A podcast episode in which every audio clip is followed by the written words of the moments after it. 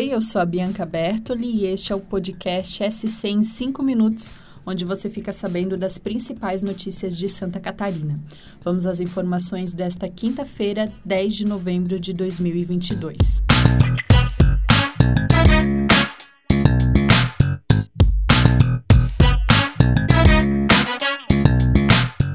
Santa Catarina tem o pior trecho de rodovia federal do país, segundo aponta o ranking recém-lançado pela Confederação Nacional do Transporte. Trata-se dos 53 quilômetros da BR-163, que ligam São Miguel do Oeste a Dionísio Cerqueira, no extremo oeste. No levantamento feito no ano passado, o trecho já aparecia nessa colocação, ou seja, a pavimentação, a sinalização e a geometria da via, que foram as características avaliadas, continuam as mesmas.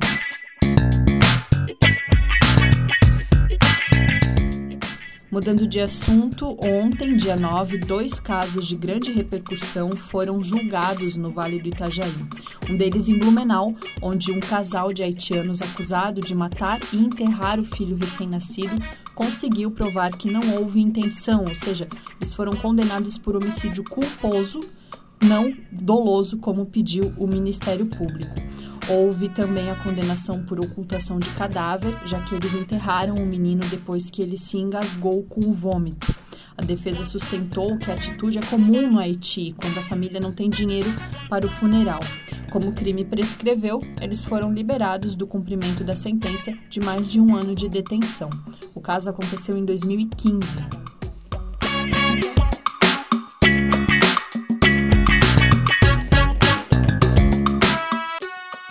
Já o outro júri popular foi de um crime cometido no ano passado, em Itajaí. O motorista que atropelou e matou Vanessa de Oliveira, de 18 anos, foi condenado a 22 anos de prisão por homicídio triplamente qualificado.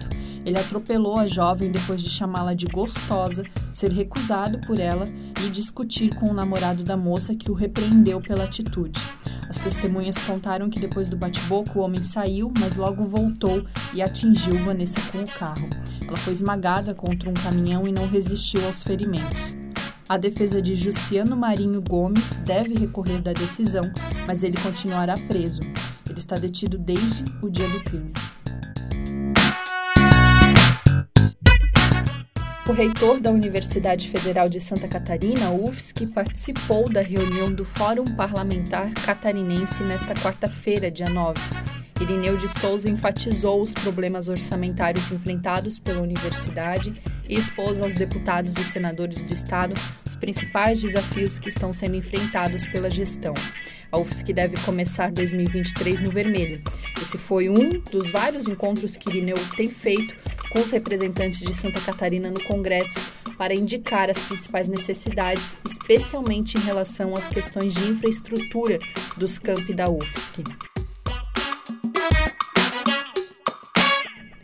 E uma multa de 2,4 milhões de reais aplicada a um banco pelo Procon de Blumenau escancarou um drama vivido por centenas de aposentados em Santa Catarina o de empréstimos consignados obtidos sem o conhecimento dos clientes. Eu explico. Normalmente, uma operadora de telemarketing liga para o aposentado, diz que tem um dinheiro retido do INSS que a pessoa tem direito e, quando a vítima se dá conta, autorizou um empréstimo consignado sem perceber.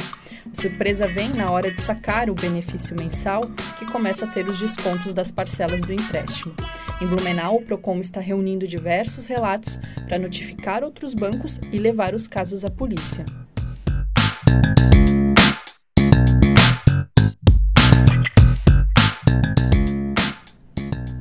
Agora, para fechar, diversos casos de luzes não identificadas aconteceram nos últimos dias, grande parte registrada em Santa Catarina e Rio Grande do Sul.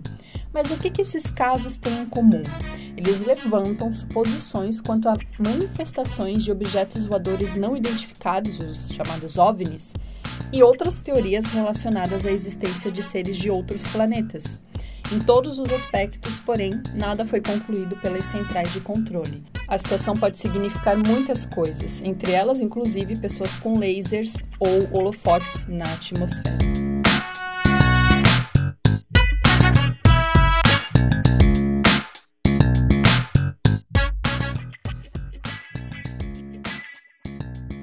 Esse foi o SC em 5 minutos, o podcast do NSC Total, publicado de segunda a sexta. A produção é minha, Bianca Bertoli, a edição de som é da Luísa Lobo e a coordenação é de Carolina Marasco. Essas e outras notícias você pode conferir em nsctotal.com.br. Até mais, tchau!